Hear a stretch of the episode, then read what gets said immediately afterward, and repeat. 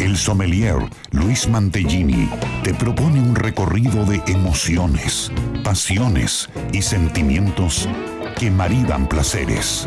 Un espacio para amantes y curiosos del vino y la buena gastronomía. Por Radio Jornada. Todo el tiempo. Tu radio.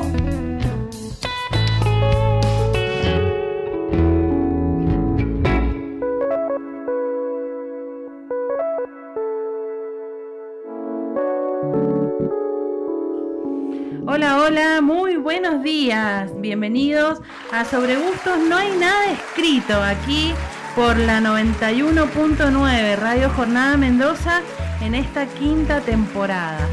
Espero que, bueno, que estén todos bien. Saludos a Héctor ahí en la operación. Y bueno, Héctor, hoy día nos toca conducir este barco a los dos. Señor Luis Mantellini se encuentra en Tupungato, en el Club de Vino. Seguramente ya en un ratito eh, nos va a llamar y vamos a tener una comunicación telefónica con él. Antes que nada, y como todos los sábados, vamos a agradecer a los amigos y a todo el equipo de Bodega Estáfile que nos acompaña ya desde, esta, eh, desde la primera temporada. Y podés seguirlos en las redes sociales, en Facebook, Estáfile Bodegas, y en Instagram y Twitter, arroba bodega estáfile. Para seguir ahí todas las novedades y actividades, le mando un saludo muy grande a Federico, a Karina, y tenemos una novedad especial de, de bodega estáfile que desde ya hace un par de días podemos ingresar a una tienda virtual entonces te metes a www.estafile.com y lo mejor de Estafile se va a tu hogar. Ahí a un solo un clic puedes hacer tu pedido y te llega a tu casa. Así que bueno, atentos a, todas las novedades. Para que te contactes con nosotros, eh, nos puedes escribir al WhatsApp de la radio 2616 83 14 34 y a nuestras redes sociales al señor Luis Mantellini y quien les habla para llamarnos y participar de todos los temas que vamos a proponer hoy y para participar del sorteo. Así que atentos que ya enseguida en los anticipos vamos a dar la consigna. Pero no estoy sola.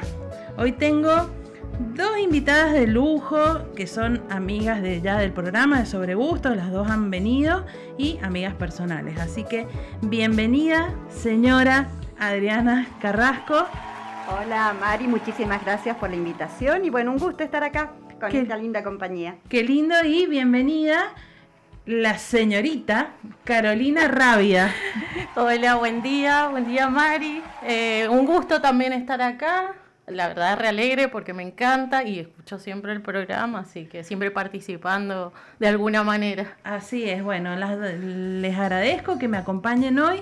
Hoy vamos a tener un programa con muchas novedades, pero bueno, principalmente mm, ustedes, aparte de, ser amigas, son oyentes del programa, así que bueno, vamos a hacer un lindo programa. La idea de hoy eh, con ustedes se me ocurrió, bueno, Adriana nos ha visitado, en otra oportunidad que nos vino a presentar su libro Crónicas de Vendimia. Y hoy viene a presentarnos su aceite de oliva virgen extra. Así es, el aceite de oliva Bérbora Rocier. Qué lindo. Bueno, ya vamos a ir, ya te voy, te voy a preguntar un montón de cosas. Y con Caro, en este espacio consumidor, eh, Caro es, vamos a decir que anda de giras gastronómicas. Eh, los otros días me comentó que tiene un grupo de amigas eh, donde van eh, a cafeterías. A cafeterías, sí, sí, sí. En realidad los temas es porque me gusta distintos productos y la idea es a veces eh, probar y ir aprendiendo también justamente para poder, la consumición de los productos que sea buena. Y aparte también por un tema saludable, saber elegir eh, los productos. Qué bueno. Bueno, así que también vamos a, vamos a hablar de, este tema. Les voy a dar eh, los anticipos de hoy y mm, hoy vamos a hablar sobre la actualidad olivícola. Eh, hay muchas provincias que ya están con la campaña, con la cosecha 2022. Entonces vamos a ver en distintos puntos de nuestro país, en distintas regiones olivícolas, cómo viene marchando esta campaña. Por supuesto, vamos a, vamos a tener eh, un audio de Gabriel Guardia, que es gerente de Olivícola Laur, en donde nos va a contar eh, la actualidad de Mendoza. Después de, desde Catamarca vamos a hablar con eh, Francisco Canata, quien está al frente del proyecto Altos de Tinogasta y también están cosechando y ya moliendo. Y desde Luján, eh, un colega, el sommelier Julio Luján, que también ya ha estado en comunicación telefónica eh, con Sobre Bustos No hay nada escrito, desde Córdoba y nos va a contar esta actualidad. Y el próximo sábado vamos a seguir avanzando con la cosecha de Mendoza y ya también empezó en Patagonia para ir viendo el, panorama. Adri, bueno, vos estás en, plena, cosecha. Eh, me gustaría que, antes de, empezar nos cuentes eh, cómo fue esto de decir eh, no sé si, contanos si vos sos productora, si tenés eh, tus tu propias aceitunas y cómo fue la idea de hacer un aceite de oliva virgen extra. Perfecto, mira Mari, sí soy productora, soy productora olivícola, desde cero se empezó esa finca, o sea, se plantó desde un metrito de, altura las plantas, este, se han hecho con muy mucho esfuerzo, es una plantación todo de arbequina, y cuando fue ya, esta es la mm, tercer cosecha, no contemos pandemia, y se me ocurrió el tema de, del aceite de oliva. O sea, yo tenía mi producción y digo, quiero ya dar un paso más como productora, como, eh, como elaboradora, fraccionadora. Y el aceite es un homenaje a mi mamá en vida porque es, mm, por eso se llama Bérbora Rosier. Mi mamá hoy por hoy está bonita padeciendo una enfermedad que lleva hace largo tiempo y quise hacérselo un homenaje a ella. Es un aceite dulce, o sea, eh, con un equilibrado amargor y picor, eh, muy versátil y tienen, ahí en esa botella hay mucho, mucho esfuerzo, mucho esfuerzo, o sea, representa el esfuerzo tanto nuestro desde la finca como el esfuerzo de mi mamá por sobrellevar toda esta adversidad. Entonces, está hecho con mucha, mucha pasión y mucho, mucho cariño. Bueno, una botella cargada de historia también. Mucha historia. Adri, y mm, antes de, que vos elaboraras, ¿qué hacías? ¿Vendías las aceitunas? Vendía directamente mi producción. Y bueno, este, me entusiasmó mucho la idea, viendo mm, desde que hoy por hoy eh, se está instalando mucho el aceite de, el aceite de oliva virgen, máximo con comunicadoras, y quise empezar a hacer, eh, la primera vez eh, fue muy chiquitito la, el acotado, que fue el año pasado, fue muy poquita la, este año pienso largarme con la nueva cosecha con más cantidad. Bien. Más cantidad de, envases de botellas. Y también eh, con más comunicación, más, con eh, más comunicación, más presencia, eh, más, de training mío, de practicar, de captar, de, interiorizarme cada vez más en el mundo olivícola. O sea, que salga un muy buen producto y bueno, estoy... Adri, y mm, el Bérbora Rosier eh, ¿Qué significa? ¿Qué... Bérbora es el apellido de mi mamá. Mi mamá bonita es la única ya hermana que, o sea, tiene otra hermana, pero se va a perder el apellido, es un apellido... Y lo hice con, con su nombre, Bérbora, su apellido, Bérbora. Y Rosier lo acompaña, mi papá, el nombre de mi papá. Pero sinceramente, o sea, eh, lo, más, más allá de mi papá, es un esfuerzo, o sea, es a ella, es un homenaje sí, a, a la mamá. Sí, y te darás cuenta de la etiqueta, bueno, la etiqueta me la hizo Gachi, la debes conocer, es una grosa en, el diseño. Eh, fue muy gracioso porque cuando yo a ella le, hice mi propuesta, fue la primera que se enteró, mira, me gustaría alargarme con un aceite, qué sé yo, una etiqueta. Y me bueno, hablamos y me dice ella, ¿qué color te gusta? El color que no, no le hago, o sea, no es que no me guste, sino que no le incorpore, es el rosa. Lo primero que me trajo fue rosa, con todos los movimientos que significan las gotas como de lepar, que toda la... Ya vamos a subir una foto a las redes en, la pausa, así eh, nuestros oyentes ven de qué estamos hablando. Dale, y bueno, y, me gustó muchísimo, me, encantó su botella. Eh, me ha llevado su tiempo, porque acordate, para que me dé de alta el producto, justo pandemia, me tocó todo, bueno, ahora eh, hace ya, este va a ser la segunda lanzada. De, ya está de todo ok para que esté en el mercado. todo, todo, todo. Gracias. Qué bueno, Gracias. por, mira, eso eh, yo lo voy a contar porque sé las Sí. intimidades de este proyecto. Y Adri, la, la campaña anterior tenía muy poquitas botellas y yo le insistía a venderlo, aunque sea a los amigos, y ella no quiso porque no tenía todas las autorizaciones. Qué bueno si todos los que hacen Sí. aceite de oliva fuera así, porque, bueno, tener todas las autorizaciones te garantiza también eh, que es un producto que cumple con todos los sí. requisitos, que es virgen extra. Sí, sí, sí. Así que, bueno, la verdad que, que muy bueno.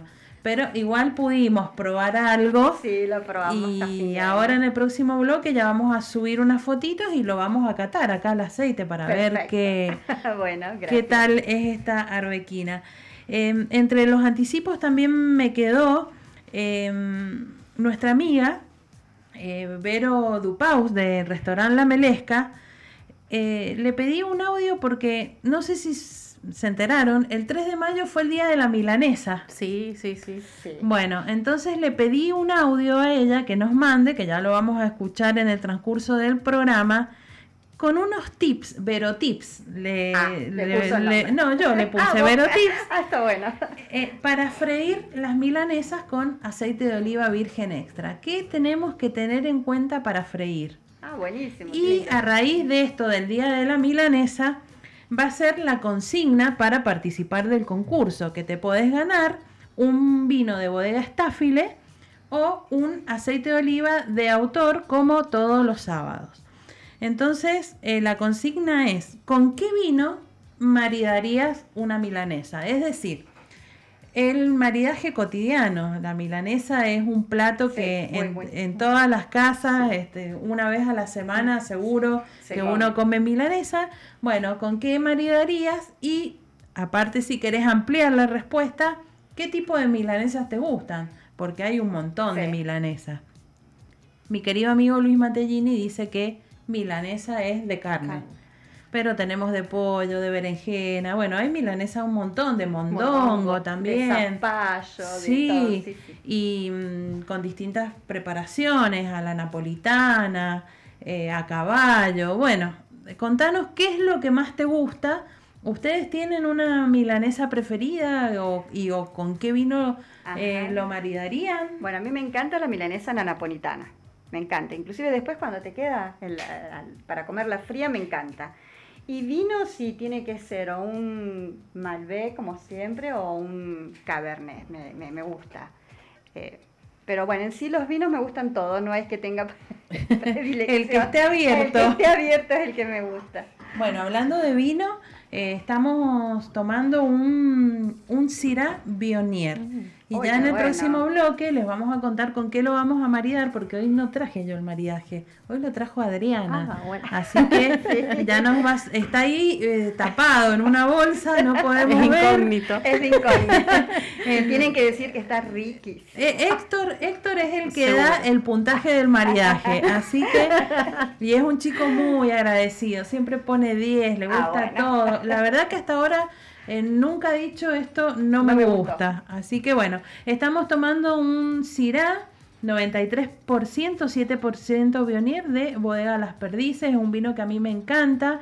Este es un vino que... mm, que uno lo puede tomar eh, Sí. todos los días y me parece que con una milanesa de carne, a mí me gusta la milanesa de carne sola, Sola. así, eh, milanesa... Con papas fritas. A mí también, eh, Sí. pero me gusta en realidad cómo las preparo yo, pues la preparo a mi gusto. Ahí la de carne sola, me gusta hacerle antes de, de rebozar y poner todo lo que lleva, la dejo un ratito en vinagre. Entonces le da un mira. sabor especial. Cuando Ah, mira uno ya la cocina y la come, tiene ese toque y que me encanta, por eso me gusta comerla sola. Mirá, mira vos, qué y interesante. después, vamos, ya que estamos, y después, eh, ¿con qué la...? re- el- bueno, con pan rallado, pero... El- eh, los condimentos, sí. a veces, eh, depende del día, pues también, a veces soy cambiante, me gusta también como cambiar un poco, no me gusta siempre lo rutinario, pero le pongo ají molido, eh, ajo perejil, un poquito a la preparación de huevo, le pongo un po- una cucharadita de mostaza, Ah, Eh, bien. Y a veces sí puede haber algún otro condimento, puede ser orégano o una provenzal. Eh, y eso ya ahí sí le da otro, le cambia totalmente a la típica milanesa que va con sal, pimienta, ajo y perejil, que a Y- veces no le ponen.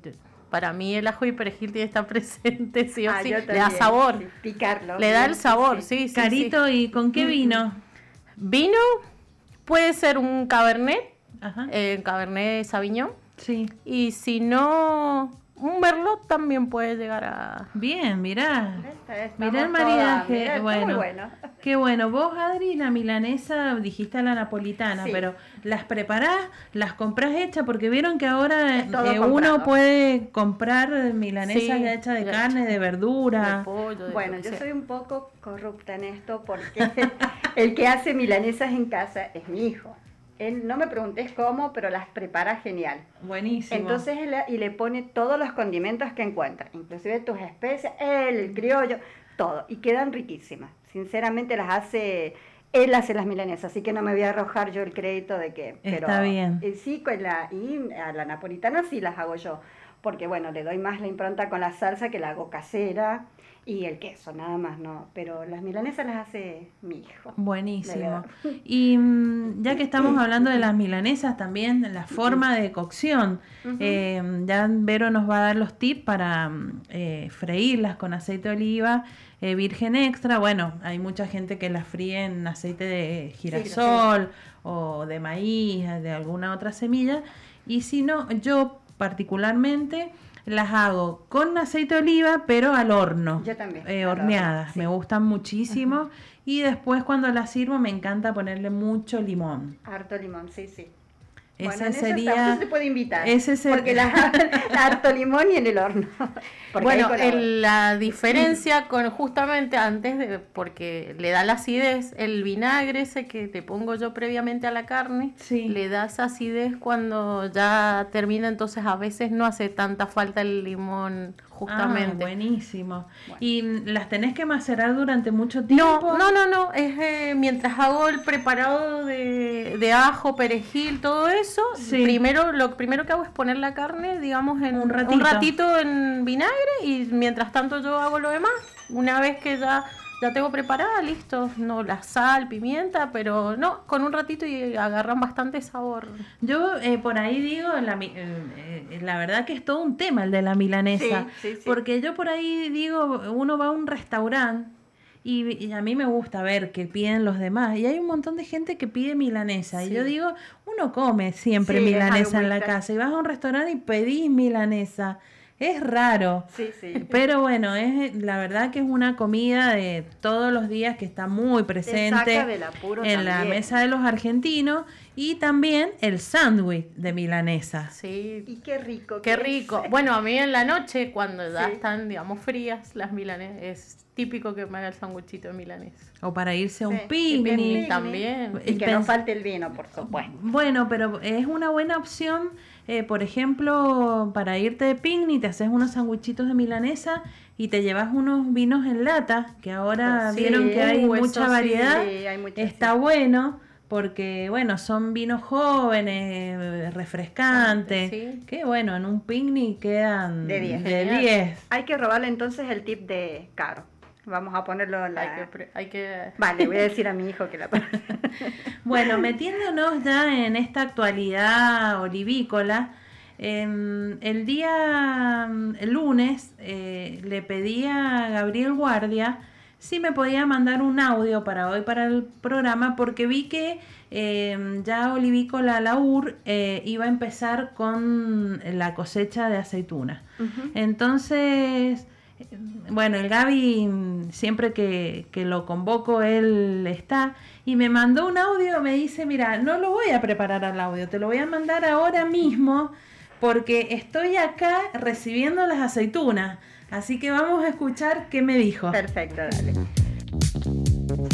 Acá arrancando la mañana del 3 de mayo, el otro día le contaba a uno de los chicos que eh, hace 20, 25 años atrás nosotros arrancábamos la cosecha religiosamente el 2 de mayo. En los, últimos años siempre se ha arrancado bastante antes. este año volvimos a la, tradición. Por algún motivo se retrasó un poco la, maduración acá y, estamos arrancando, arrancando ahora. Recién acaba de venir eh, un, amigo, el Bartolomé Roble de traje y corbata, que se va a sesionar eh, a dejar su, su aceituna en la camioneta. Entonces veía esa, esas cosas raras que pasan acá, ¿no? Eh, el tipo entrajado trayendo aceitunas en, a primera hora para hacer su aceite. Y bueno, son, viste, las cosas que, nos van llenando de, satisfacción como las miles que, pasan. Este año pinta re lindo, está la finca llena, toda la finca orgánica está con, con mucha carga, mucha calidad Así que le tenemos mucha, mucha fe. Sin embargo, bueno, sin, eh, no, hay que dormirse en los laureles, sabiendo que el, que diga que la finca tiene mucha carga no significa que tenemos muchas aceitunas en Mendoza, ¿no? Es la lucha de, siempre por recuperar la, olivicultura, pero viste, el, eh, el olivo resiste, resiste hasta los embates económicos. Así que eh, nosotros bueno, ya empezamos a, clasificar eh, los tanques, porque lo que hacemos acá es separar por terroir más que por varietales. Entonces la aceituna que vamos recibiendo de, de las distintas zonas de Mendoza la vamos clasificando por terroir y por varietal, a donde se puede separar, digo, por varietal, porque la mayoría de nuestros olivitos viejos eh, no viene separado, viene mezclado, las distintas variedades. Por ahí hay algunos que tienen la suerte de tener varietales en la finca y bueno, eso es más fácil. Sobre todo los que tienen Arauco, ¿no? que es nuestro, nuestro Malbec, siempre digo. Así que, este, como te decía, arrancando, eh, hay vísperas de una buena cosecha eh, de una buena cosecha en cuanto a calidad, en cantidad vamos a seguir peleando para, para recuperar la olivicultura mendocina, este, pero bueno, siempre poniéndole el pecho, vamos para adelante, hacer, a hacer buenos aceites. Bien, ahí teníamos un audio súper espontáneo de Gabriel Guardia, gerente de Olivícola Laur, y si no me equivoco, Está en línea el señor Luis Mantellini. Ah, bueno. Hola Luis, buen día. No te equivocas, María Elena. ¿Cómo estás? Buenos días para todos. Bueno, saludos para los oyentes y para esa eh, linda mesa de mujeres. Adriana y Carlos. Buen día, ¿cómo andan? Hola, buen día, Luis. Bueno, señor Mantellini, bienvenido a Sobre Gustos No hay nada escrito. Se va a perder un mariaje. acá Adriana dice que te vas a perder su mariaje. Sí, sí, estuve recién escuchando algo rápido antes de conectarme y bueno, espero que puedan disfrutarlo, ya habrá oportunidad de compartirlo.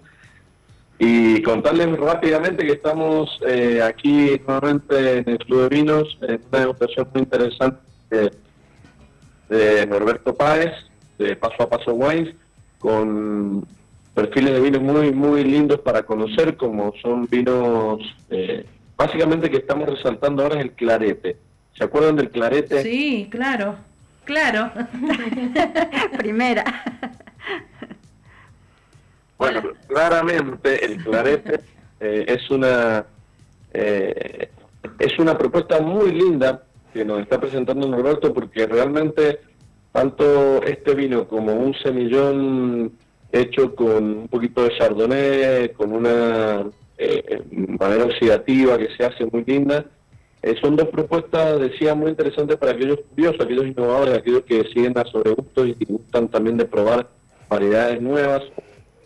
Por ahí vinos que desafían el paladar y encontrar cosas novedosas. Creo que acá estamos probando dos vinos súper interesantes. Después nos espera un Pinot Noir, después un Cabernet Franc y después eh, cerramos la degustación con un Cabernet Sauvignon de Cafayate.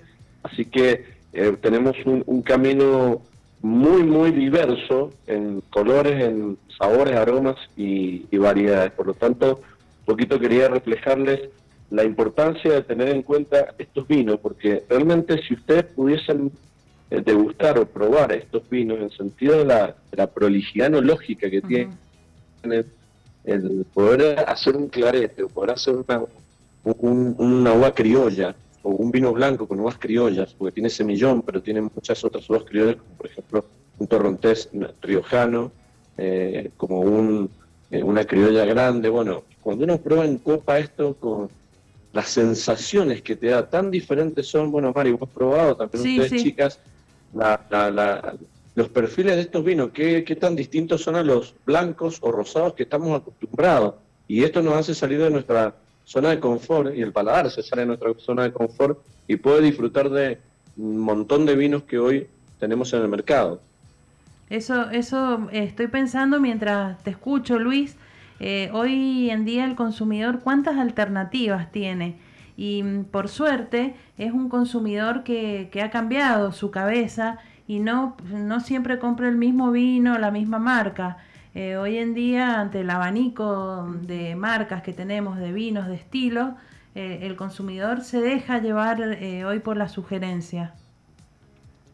Y vos sabés que además de eso que decís, Mari, que coincido, que también el consumidor empieza a encontrar muchos más momentos para disfrutar del vino, porque estos vinos por ahí para la tardecita o para una buena previa antes de comer o cocinar, como decimos siempre, también forman parte del, del contexto, del escenario, y creo que eso tiene una riqueza muy particular, el, entender que puedo llevar un asado, puedo llevar una reunión o una cena, este tipo de vinos como sorpresivos, y más allá de sorpresivos también generar el, el, efecto de la curiosidad para aquellos comensales que todavía no empiezan a recorrer este camino de la diversidad del vino argentino. La verdad que sí, que bueno. Y también eh, vinos que, mm, que, ahí seguramente hoy día van a tener eh, una, una propuesta de maridaje también diferente.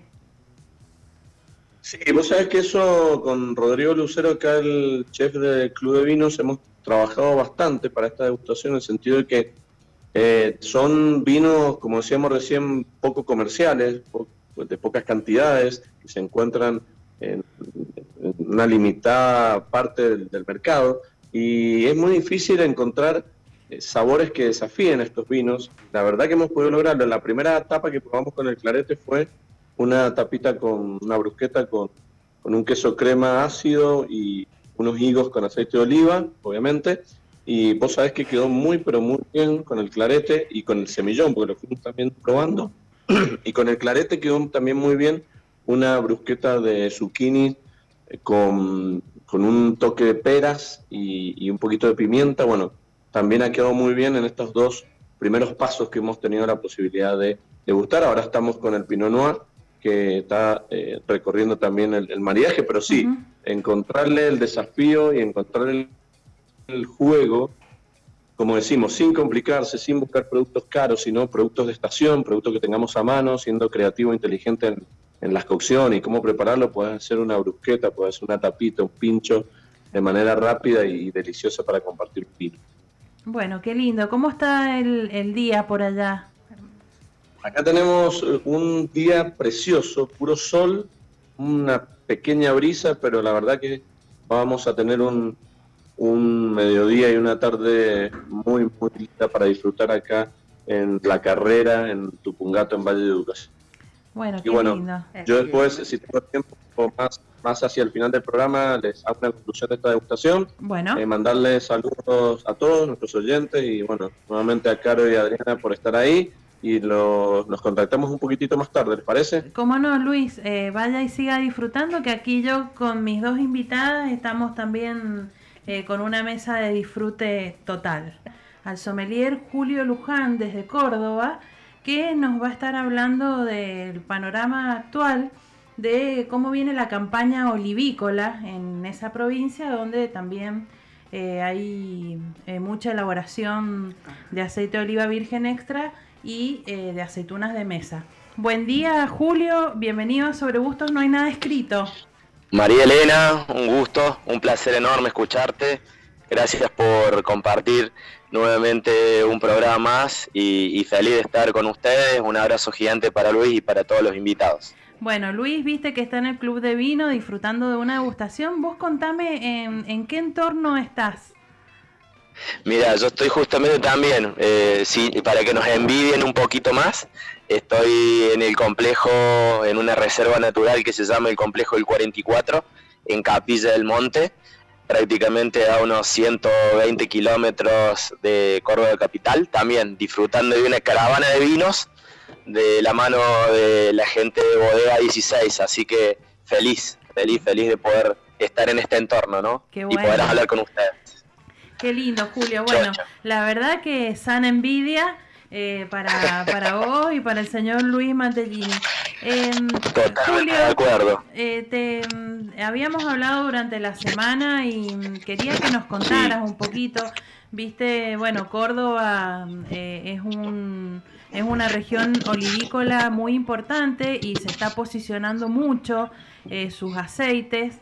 Eh, participando de concursos, haciendo aceites de, muy buena calidad. Entonces quería que vos me contaras más o menos cómo, cómo está el panorama de, 2022. Mira, eh, la verdad que podemos decir de que el sector olivícola aquí en Córdoba es como que está resurgiendo, ¿no?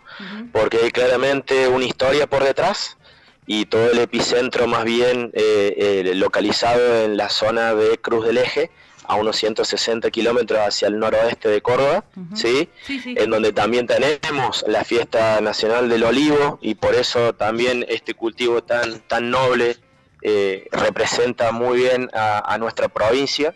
Y obviamente el área que se está desarrollando con mayor auge hoy en día es todo lo que está relacionado con Tras las Sierras y es allí donde, como vos bien dijiste, María Elena, estamos con los productores eh, privados, teniendo realmente un gran desarrollo y gracias a Dios también con muy buenos puntajes obtenidos de los últimos certámenes, tanto a nivel nacional. Así que podemos llegar a decir de que hay un resurgir en Córdoba de lo que es el sector olivícola y, principalmente en la elaboración de aceite de oliva de virgen extra. Vos sabés, Julio, que mm, de hace un año a esta parte he visto como que Córdoba también em, eh, tiene más presencia en redes sociales, en la parte de comunicación respecto al aceite de oliva. Está haciendo eventos o jornadas en, en algunas empresas en donde vos podés ir a pasar el día y bueno, disfrutar em, de los aceites. Totalmente de acuerdo, María Elena, porque realmente también hemos, eh, hemos comprobado y también nos hemos dado cuenta como provincia de la importancia del cultivo y obviamente también de lo que significa obviamente para la salud eh, poder cocinar y poder eh, elaborar diferentes platos y maridajes con lo que es el aceite de oliva. Entonces, creo que a partir de esta revalorización del producto en sí y de la calidad a la cual se está hoy en día tratando de trabajar, eh, hemos tenido eh, este fruto de obtener no solamente premios y puntajes, sino también de poder cambiar un poquito todo lo que es el paladar del cordobés, ¿no? Claro. Eh, en torno a lo que es prácticamente decirte que hoy podemos llegar a decir que de a poco vamos tratando de nosotros comunicadores, ¿verdad? Llevar al aceite de oliva a la mesa nuevamente de cada uno de, los cordobeses. Bien, Hay una apuesta muy fuerte en cuanto a lo que es comunicación, ¿no? Y por sobre todas las cosas, hoy también, tanto el, traccionar, tanto privado como público, lleva obviamente a que haya mayor exposición y se pueda trabajar en conjunto. Como bien decías, eh, eh, se ha resaltado muchísimo todo lo que es el trabajo y elaboración tan eh, cuidadosa y puntillosa, porque también otra de las cuestiones particulares, María Elena, es la adaptación de, del olivo al terroir cordobés. Claro. Lo cual ha significado que hoy podríamos decirte claramente que el 60% de la producción de aceite de oliva está bajo los métodos orgánicos. Ah, como así también todo lo que es el trabajo que se ha hecho con lo que es el riego por goteo, ¿bien? Porque bueno, dentro de las zonas eh, en donde se desarrolla principalmente el sector olivícola, es una zona muy eh, de terrenos secos y, una, y, un, y un clima muy este, árido, agreste, entonces la utilización de este recurso como el agua, que es tan escaso también para esta zona de lo que sería el noroeste y centro-oeste de la provincia de Córdoba eh, juega un papel determinante, ¿no? Así es, bueno, y la inversión que hay que hacer para llevar el agua a esos cultivos independientemente de que por ahí el, olivo es un árbol muy noble y que con, poquita agua sigue eh, todo su vigor, pero bueno, el agua es necesaria. Julio, eh, acá mm, eh, ha empezado, digamos, fines de abril, principios de mayo, en esta semana, muchas olivícolas con la cosecha. Em, se, ha demorado un poquito. en Córdoba, ¿cómo, ¿cómo, están? ¿Ya empezaron a cosechar? Em, también contanos por ahí qué variedades se, se encuentran en la provincia. Perfecto, bueno, como ustedes bien sabrán también, nosotros somos la primera provincia que empieza a cosechar. Entonces, le diría que hoy, en este momento, ya nos encontramos prácticamente casi finalizando la cosecha porque bueno, también por estas cuestiones vinculadas al terroir, ¿no? El clima, eh, obviamente la cepa y todo lo que es el trabajo del hombre y el, suelo, nos lleva a tener que adelantarnos para que obviamente podamos llegar a tener productos de, suma calidad. Con respecto a las variedades, podemos llegar a decir de que esta, esta adaptabilidad del olivo realmente en Córdoba es fascinante porque podemos decir que hay un cierto equilibrio en cuanto a las distintas variedades que tenemos de aceite de oliva, pero en la provincia, por decirlo de alguna manera, hay dos estrellitas que sobresalen por el resto. Uno es la arbequina y la otra es el frantoio. Entonces, estas dos cepas es como que eh, toman la lanza y la bandera del olivo en, nuestra provincia. ¿sí? Bien, eh, vos sabés que en, los datos que vos nos estás dando, en un 60% en producción elaboración de aceite de oliva virgen extra, eh, como que ha sobrepasado, digamos, hoy en día se está destinando más a, aceite de oliva que eh, aceituna de mesa, porque recordemos también que Córdoba eh, era un importante centro de aceituna de mesa. por ahí ha cambiado el porcentaje. Sí, sí, sí, sí, se ha visto obviamente que también el aceite de oliva tiene una una preponderancia eh, a nivel económico, ¿verdad?, para cada uno de los productores, lo cual hace mucho más atractivo y también de alguna manera ha cambiado lo que es la cultura de, las distintas fábricas y elaboradoras, ¿bien? Más allá de que no se deja de lado eh, un, uno u otro de los de, de, las patitas digamos del sector sino que claramente se potencian no y van de la mano lo cual ha llevado también a mejorar en cuanto a calidades también de aceitunas en conservas, claramente. ¿no? Bien. Eh, Julio, es decir que han tenido prácticamente la cosecha de aceituna y la de la, de la uva eh, juntas. Em, ¿Tenés algún dato de, del tema de mano de obra? Eh, ¿cómo, ¿Cómo han hecho? Porque generalmente, viste, acá en Mendoza eh, se está terminando con la de la uva y ya van pasando a la de la aceituna y es muy difícil. San Juan, que también tiene una cosecha más temprana que otras provincias, ha tenido este año muchísimo problema con la mano de obra. Bueno, es un tema más allá de, podemos decir, recundente, es un tema que hay que buscarle de alguna forma también la vuelta, María Elena, porque obviamente el recurso eh, parece cada vez más escaso, ¿no? Sí, sí. Es como que por allí estamos también de alguna forma luchando eh, con este con este ítem o con esta arista lo que es este el trabajo en, en, finca, ¿verdad? Porque no, no, no hay tanta mano de obra, eh, escasea en la zona, eh, por allí el tema también de la calidad de la mano de obra también es bastante complicado de, poder conseguirla. Y ni hablar que en el caso de Córdoba se mezcla también mucho con todo lo que es la cosecha de, uva. Claro. Entonces tenemos este, dos zonas eh, complejas en el hecho de que, por ejemplo, en la parte de Cruz del Eje es prácticamente gente que se cruza de provincia a provincia, ¿bien? Porque nos, ahí ya estamos hablando mucho más de lo que sería mano de obra, que, gente, que viene gente de La Rioja, de todo lo que es la parte también de un poquito de San Luis, porque la mano de obra local está destinada eh, a otros recursos o a otros a otros quehaceres. Entonces es algo complejo, vos sabés, María Elena, que los productores no, nos llaman para, para, para resaltar esto, ¿no?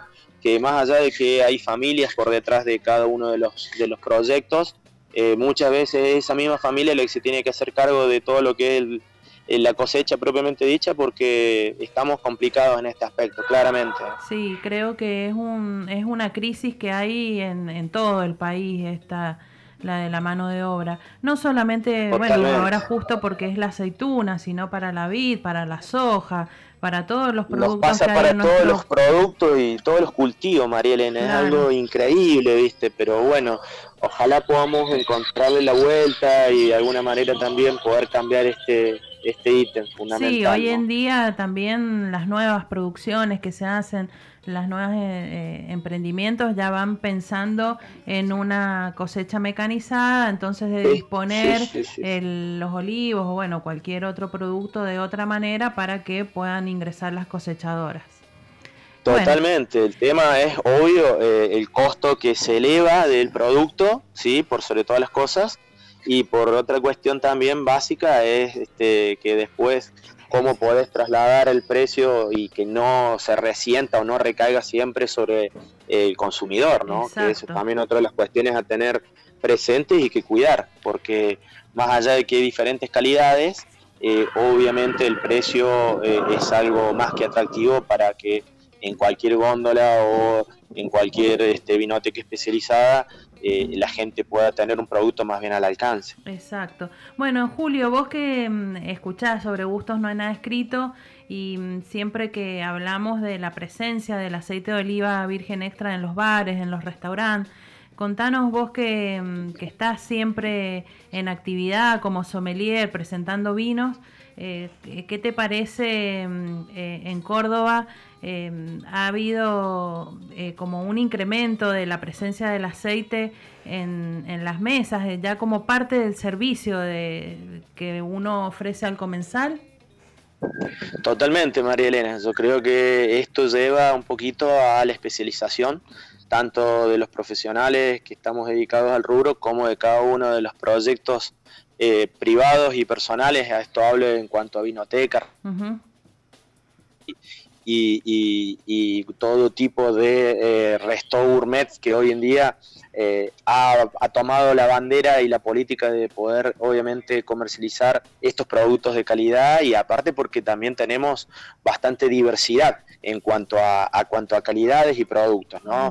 Eh, tener tener a, sin, sin, sin ser este eh, tan marketinero, ¿no? Pero sí, obviamente teniendo la, bandera de una gran aceitera de oliva como es la UR a nivel nacional y todo lo que representa, eh, creo que de alguna manera ellos también van vertiendo hacia el resto de, las, de las fábricas a, trabajar con mucha mayor dedicación, con mucho más empeño, con mucha más pasión y ofrecerle al consumidor realmente un producto de gran calidad.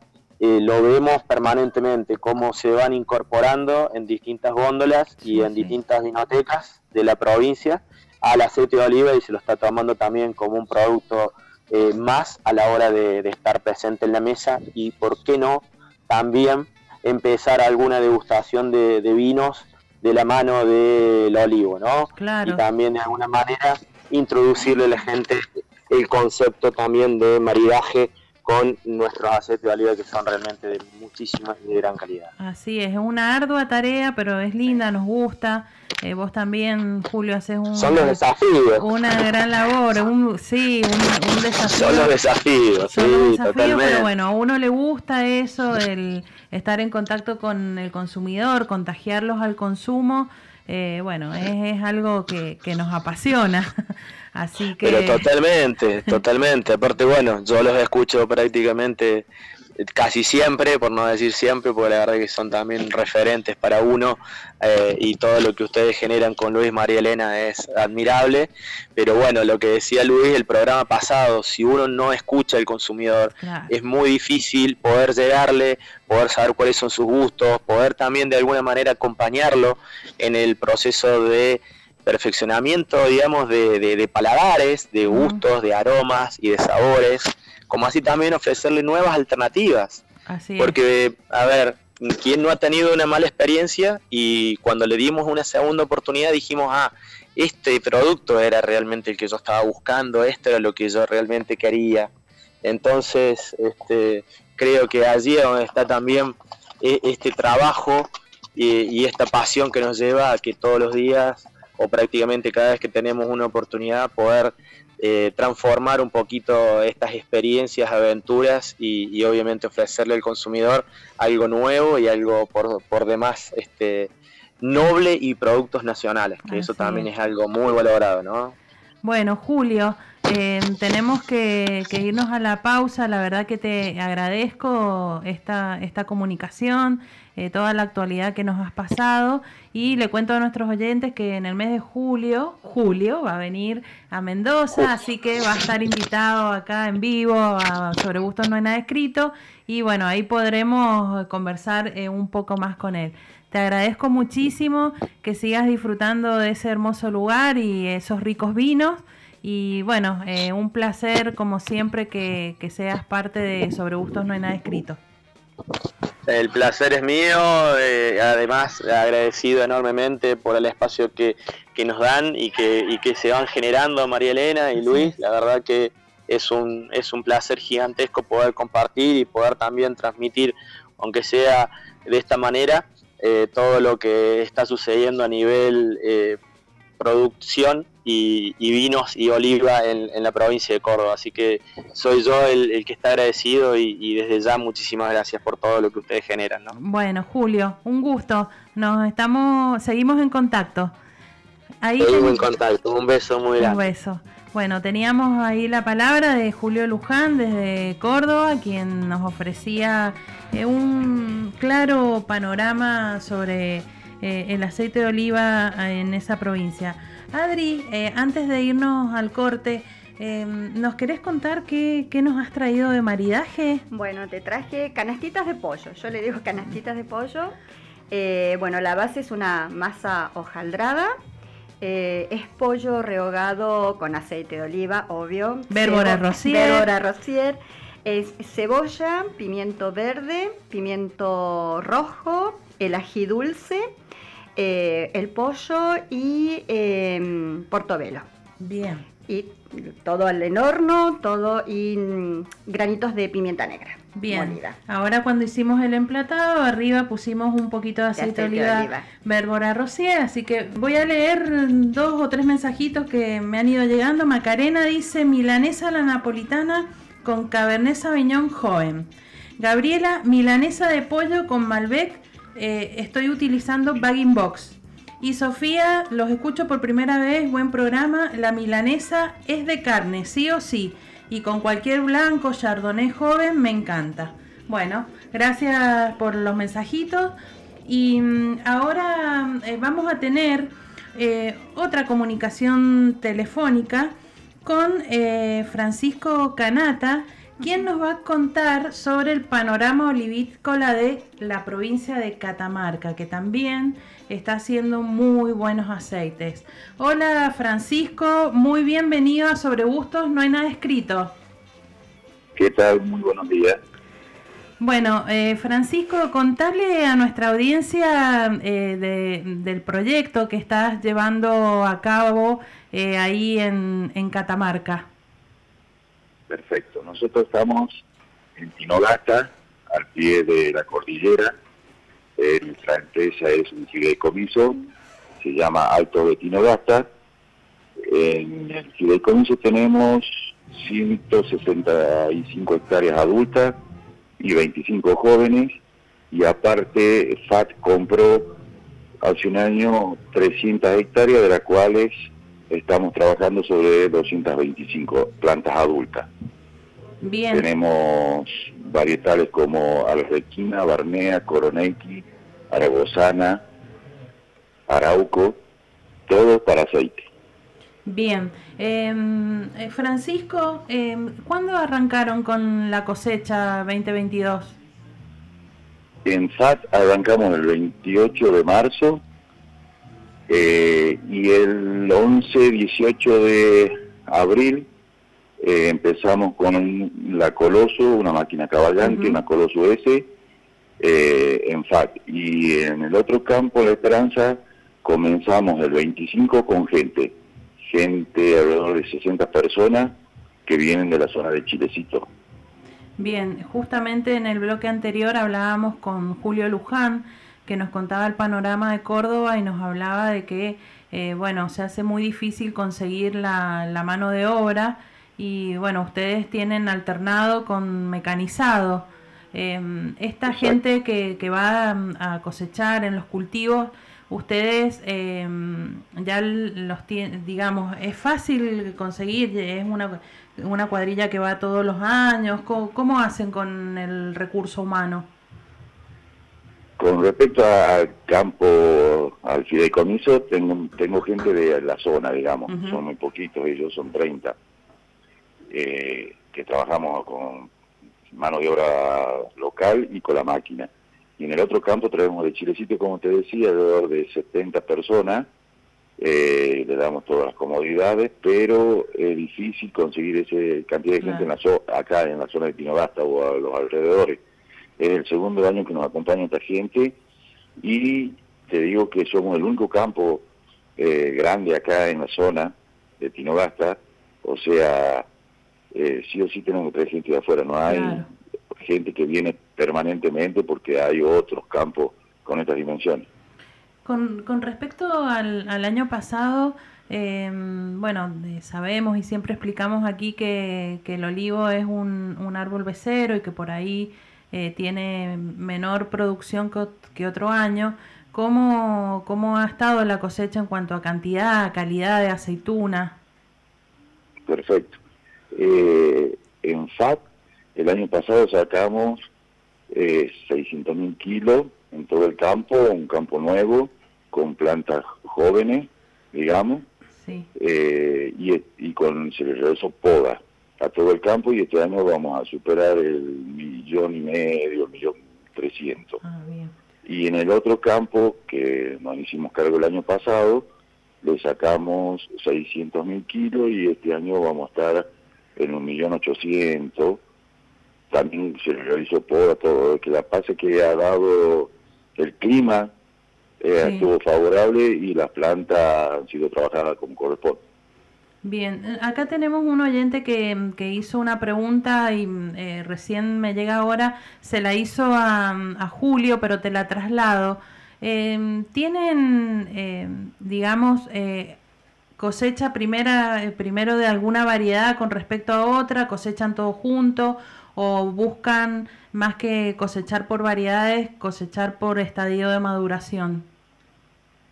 buscamos tener con los análisis eh, un alto grado de, porcentaje de grasa y una baja humedad. Entonces tenemos que realizar análisis previo al inicio y con y cortar el riego, obviamente, ¿no? Nosotros este año empezamos con la barnea, que cuando la barnea madura es complicada para la cosecha y para la molienda eh, en los dos campos hicimos barnea y después seguimos con un poco de coratina y ahora estamos en los dos campos con alberquina. Bien. Eh, Pero eso se ve con respecto a la materia grasa que acumula la fruta en los análisis. Bien, y mm, Alto de Tinogasta tiene eh, un portfolio de aceites de oliva virgen extra eh, contanos qué, qué, tipos de aceite podemos eh, conseguir. Acá en la fábrica molemos todo, eh, separamos las variedades.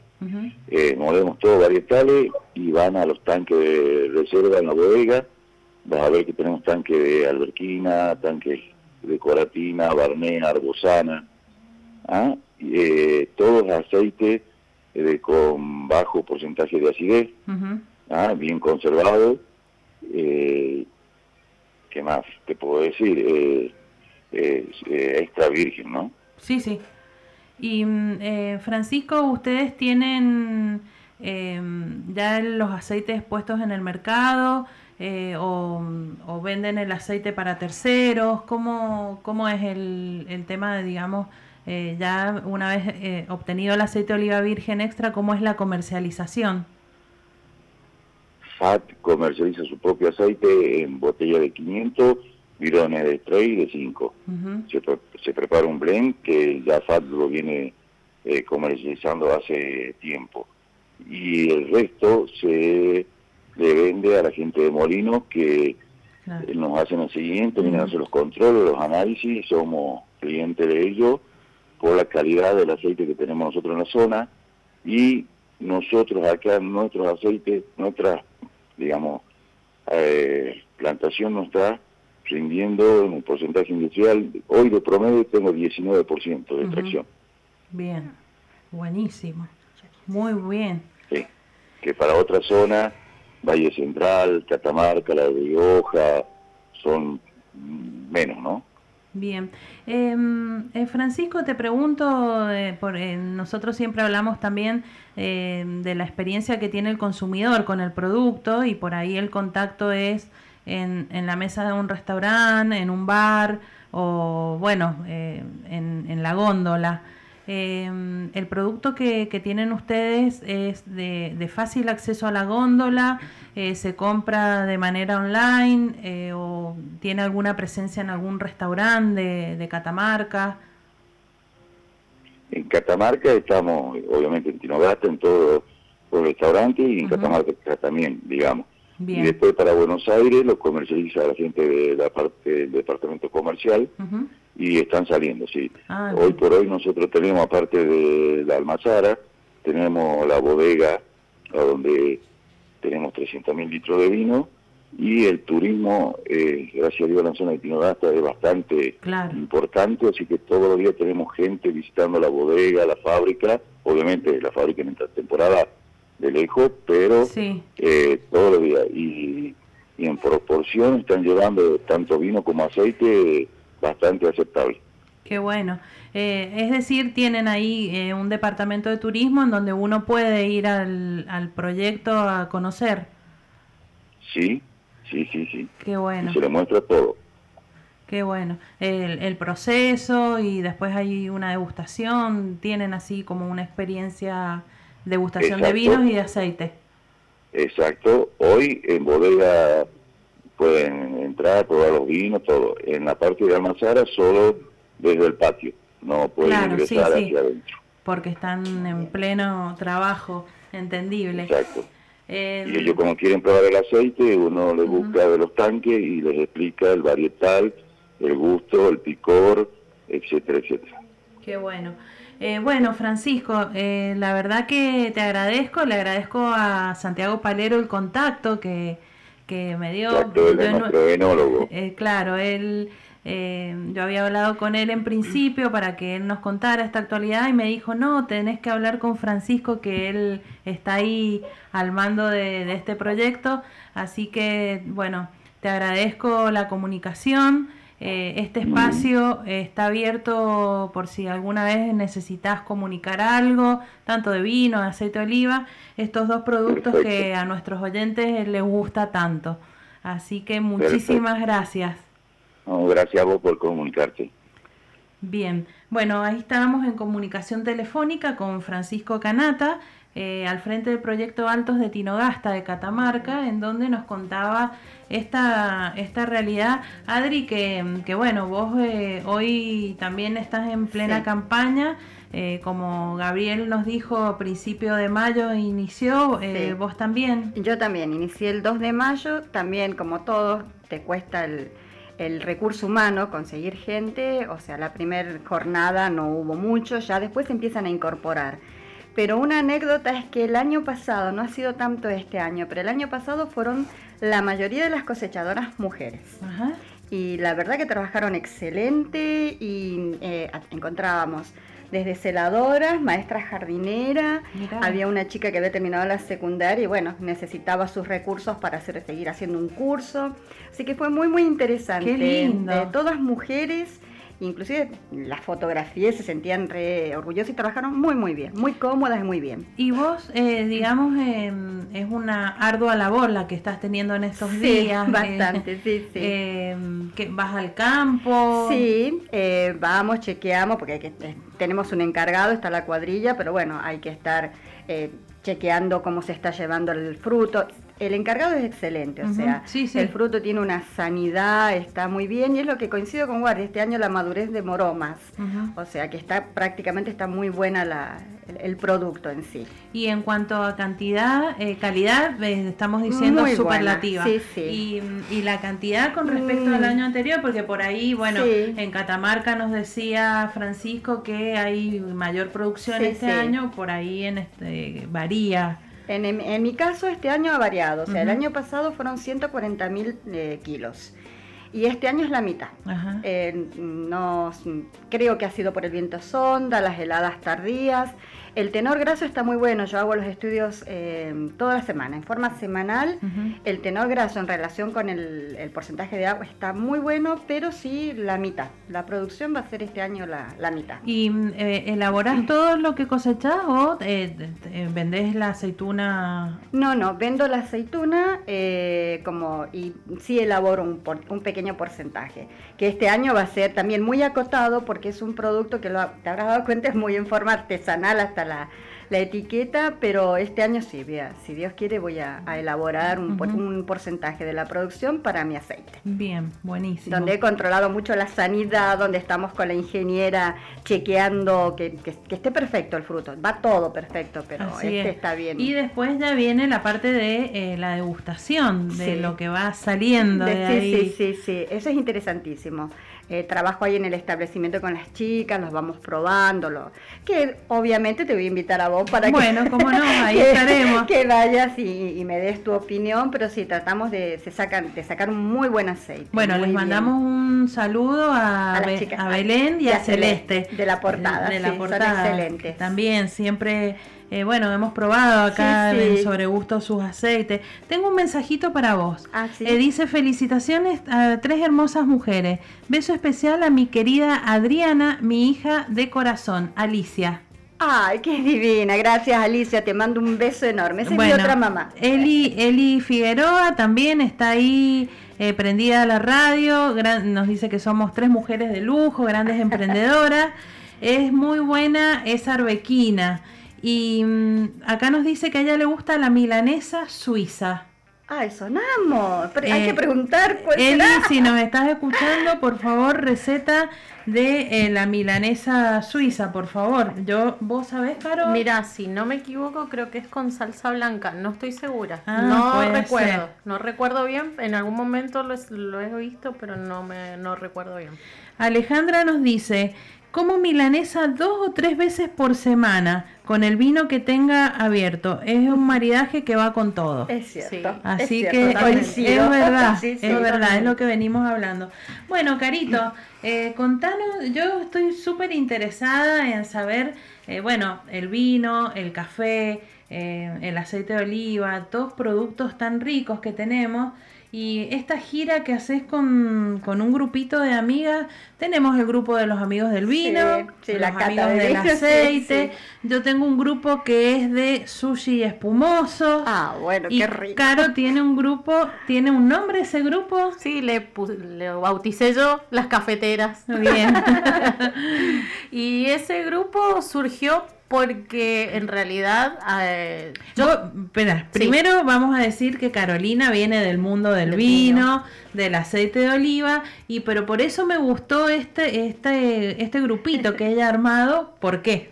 bueno justamente eh, tengo mi grupo de vinos porque me encanta el vino y si bien me había especializado en estudiar del vino y después del aceite de oliva entre estudiando del vino, también en algún momento hice catas de café. Me encanta el café. Y me llevó justamente porque las chicas no todas son consumidoras de alcohol.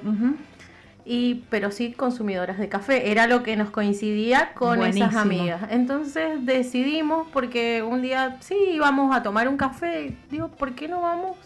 Eh, decidimos, vamos todos, o por lo menos una vez al mes, eh, decir, vamos a tomar un café a tal cafetería y vamos conociendo de acá de Mendoza distintas cafeterías y probando cafés de especialidad al gusto de cada una.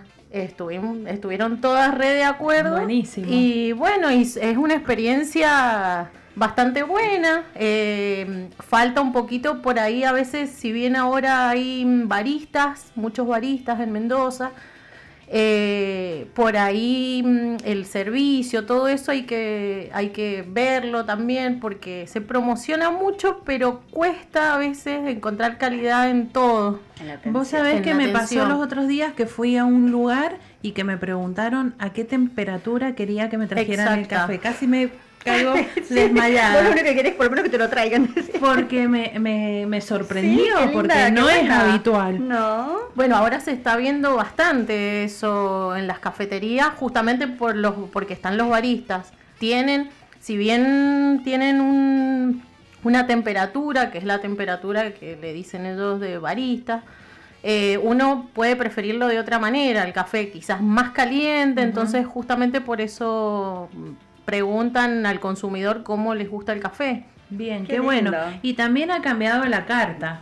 Eh, sí, porque antes teníamos la, oferta de con media luna o con una tortita o bueno, una porción de, torta. y bueno, también eh, en porciones de torta hay mucha más variedad eh, en, en cuanto a menú o ofertas, experiencias ¿Qué, has visto? ¿Qué es lo que, lo que más piden las chicas? Mira, y depende también los gustos. Generalmente yo no soy de tan lo dulce, entonces hay variedades que se está viendo mucho ahora. Eh, el brunch se usa mucho, ahora ya para cualquier hora. Sí. Eh, y bueno, hay eh, bagels con palta, con salmón, con huevos revueltos. Entonces, eso es para los que no son digamos Yo me anoto en eso, Adri también.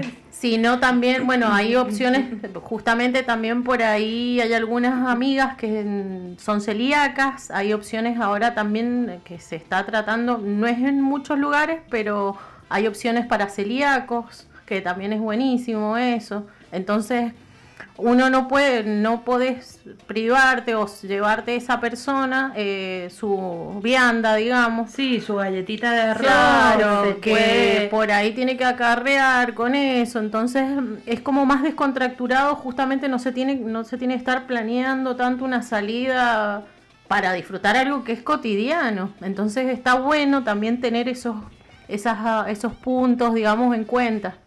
Bien, vos sabés que, bueno, ese es, un tema de que por ahí cuando uno tiene alguna restricción alimentaria o te tenés que llevar vos tu... Sí, no hay oferta, no, hay tanta no hay Mucho. Pero bueno, eh, ahora cada vez en más lugares hay esto y, por ejemplo, quiero contar que los otros días eh, eh, hice una cata de oliva en en Sabores de Perú, este ciclo de degustación, estuvo caro y había eh, una señora celíaca y mm, Marita Vargas, quien es la chef de Sabores del Perú, eh, hizo todo el menú de pasos para que ella comiera lo mismo que nosotros.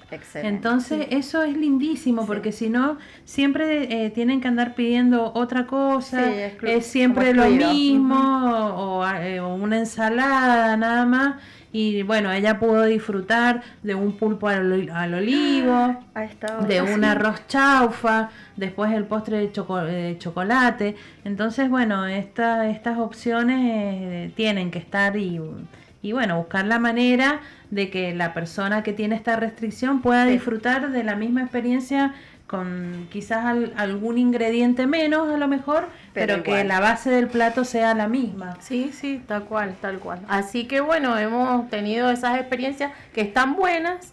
Eh, a veces también nos ha pasado que mm, tiene mucha fama, digamos, me ha pasado con cafeterías, mucha propaganda y sin embargo no ha sido lo que hemos esperado, no ha sido de lo mejor la experiencia justamente porque el servicio no ha sido totalmente como bueno. Bien. Eh, o en la parte, digamos, saludable, que quizás ah, eso no lo tienen, entonces por ahí está bueno también investigar y bueno, y que el consumidor también vaya probando. Ahora últimamente han abierto muchísimas cafeterías. Así que seguimos en el, en el proceso de conocimiento de, muchos lugares acá en Mendoza. Y está bueno la variedad que hay. Bueno, chicas, nos vamos a ir a, la última pausa. Eh, ya tenemos mucho más para hablar en el, en el próximo bloque, así que espérenos un ratito que ya volvemos con más sobre gustos, no hay nada escrito. Cinco vinos que repito fueron muy interesantes. Empezamos con un clarete, eh, una mezcla de tinto con blanco, de uvas criollas, muy interesante, muy lindo. Después seguimos con un semillón, en su casi 100% con un poquitito de Chardonnay en modo oxidativo. Después continuamos con un 100% Pinot Noir. Después con un Cabernet, Cabernet Franc 85% y 15% de Cabernet Sauvignon.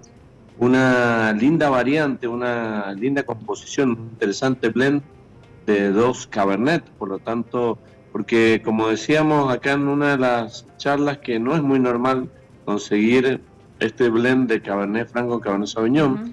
Y cerramos con un Cabernet Sauvignon 100% de la zona de Cafayate, el norte extremo de Paso a Paso Wines. Eh, ha sido una experiencia muy linda, la verdad que hemos tenido la oportunidad de probar y de recorrer distintas variedades, distintos perfiles de vinos, con resaltando un poco lo, lo lindo que es probar por ejemplo, un clarete. Yo les preguntaba en el primer eh, bloque, ahí cuando nos contactamos, y por ahí para nuestros oyentes, ¿hace cuánto que, o, si alguna vez han probado algún clarete? Sí, yo, bueno, yo, yo he probado, pero no es algo habitual y no sé, chicas, ¿ustedes? No, no lo he escuchado, pero no, no lo he probado. Yo tampoco, lo he escuchado, pero no.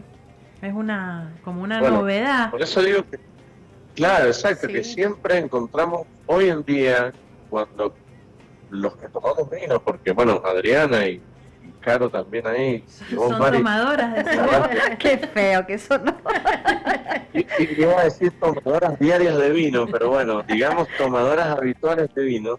Eh, uno eh, dice, bueno, uno ya conoce lo que hay en góndola, lo que hay en en, la carta de vino en un restaurante, conoce las opciones, pero en realidad no las estamos conociendo porque estamos en la presencia o ante la presencia de un clarete, como en este caso, o de un semillón, eh, que, que, semillón hay en el mercado, pero de este estilo de vinos realmente que refleja Norberto Páez es una linda eh, forma de probar algo nuevo y la verdad que siempre decimos todos los sábados ahí, Mari, hay para probar, siempre para probar, no hay excusas para comprar algo nuevo, siempre tenemos que tener la vara eh, de la curiosidad extendida para probar cosas porque nos va a sorprender. Y créanme que el clarete que probé, el semillón, y después este corte que le decía de Cabernet Franc, Cabernet Sauvignon, una delicia de productos y muy desafiantes para los sentidos.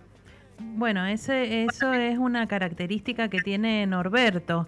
De, tratar de, resurgir eh, algunos productos que en alguna oportunidad estuvieron en el mercado y bueno, obviamente eh, con otro estilo, con más eh, refinación, digamos, y esta, estos blend también poco característicos, bueno, la verdad que, que esas apuestas son bastante arriesgadas porque el consumidor por ahí no está preparado, pero bueno, él siempre nos sorprende con algo.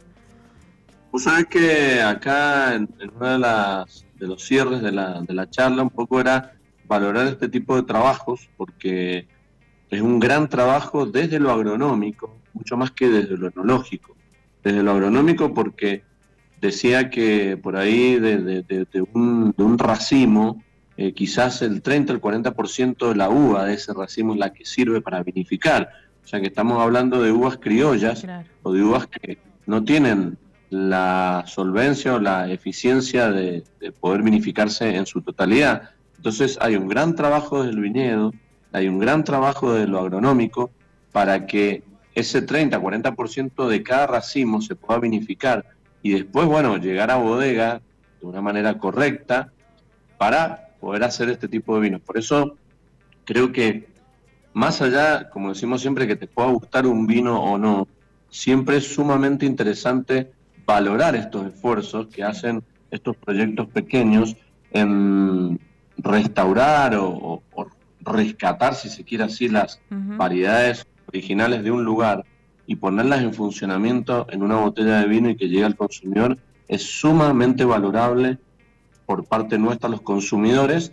Y más allá de eso, después, como digo, animarse a probar y que vamos a encontrar aromas y bocas totalmente distintas, pero también muy gratificantes, porque no es que sean vinos salvajes o vinos rústicos, sino que son vinos con mucha fineza, con mucha delicadeza, vinos con mucha fruta, vinos con eh, perfiles guaristas eh, a, flores, eh, hierbas, y la verdad que nos vamos a sorprender mucho con este tipo de productos que hoy encontramos, sobre todo de pequeños productores con innovación como el Norberto, que como digo siempre recomiendo ya que aquellos que los puedan conseguir, ya lo comprometí a Norberto para que vaya al programa, así que en algún mes que viene por ahí va a estar acompañándonos y contándonos el mismo este gran desafío de hacer eh, este tipo de vinos. Así que bueno, eh, será una, buena presencia allí en la radio.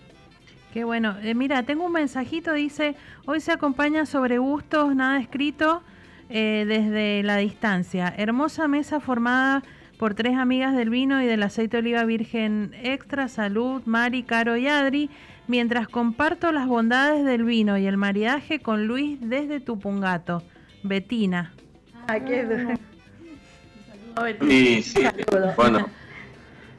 Bueno, Betina está, está acá también disfrutando de esta degustación, así que nos ha, encontrado acá arriba. Y la verdad que, bueno, eh, es una buena también opinión que ella pueda darnos sobre los productos que hemos probado, porque la verdad que eh, la, asistencia de hoy se ha sorprendido, como decíamos, con estos dos primeros productos, el, blanco y el clarete, y les ha parecido fascinante, como así también muy, en, su rareza, porque decíamos al principio de qué lindo que es sacar de la zona de confort a nuestro paladar y poder llevarnos a probar cosas distintas que después nos pueden enamorar más o menos, pero siempre realmente nos puede dar algo gratificante. Así que en realidad hemos pasado una linda jornada por aquí. Ustedes creo que también han, han hecho un programa muy lindo, muy divertido, con mucha información, con mucho contenido. Así que también, bueno, me alegro mucho de, que hayan disfrutado. No sé cómo lo está pasando Adriano o Oscar ahí, me imagino que bien. Excelente, excelente. y Héctor también. ah, bueno, ¿y cómo anduvo el mariaje? ¿Bien? ¿Quedó algo o no quedó nada? No quedó nada. Héctor se se encargó de que la última canastita de pollo que quedaba eh, hizo el honor. Y mira, eh, Walter nos está escuchando y dice, probé el clarete de paso a paso, me sorprendió en eso de desafiar los sentidos, esperaba algo menos complejo y resultó ser muy interesante. Sí, tal cual, bueno, como dice Walter, gracias por el mensaje, es eh, muy a ver, cuando uno está ante un vino de estos, donde primero la botella la ve eh, distinta, porque uno por ahí, vamos a hacer de cuenta que no conoce los vinos, entonces uno ya se encuentra con una, una, imagen distinta, poco tradicional. Después, eh, cuando lo servimos, el vino ese, precisamente sus coloraciones es de vino rosado, y después en boca uno no sabe qué esperar, porque realmente al no conocer estos productos o al no tenerlos habitualmente probados, uno no sabe si se va a encontrar con algo con, consistencia, ligero, eh, denso, con mucha acidez, poco refrescante, o amargo, o semidulce. Bueno, hay mucho todavía sobre este concepto que no se conoce, pero cuando realmente nos enfrentamos al disfrute de una copa, nos vamos a encontrar con un vino con una buena complejidad en lo que es eh, notas florales, frutales y con una buena boca, con buena eh, buen volumen y, realmente un producto que al final hace que sea y que nos demuestre que todavía no hemos probado todo y que siempre hay más para probar. Qué bueno eso, que siempre hay algo más. Y bueno, esto es un camino de ida, como siempre decimos. Por suerte no, no volvemos nunca. Sí, vos sabés que siempre hay un mañana con el Así es.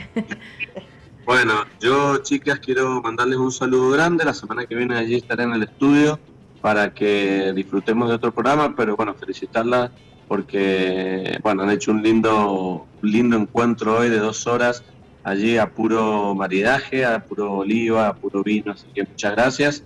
Eh, les mando un salud grande de aquí con eh, Cabernet Sauvignon del, norte extremo, allá de Cafayate. Qué rico. Y que tengan un buen fin de semana y que disfruten y bueno, nos estamos viendo pronto la semana que viene. Bueno, salud señor Salud, Mantellini. Acá salud, Luis. estamos con un Cirabio Nier de las perdices, así que Oh, también bueno, disfrutando mucho.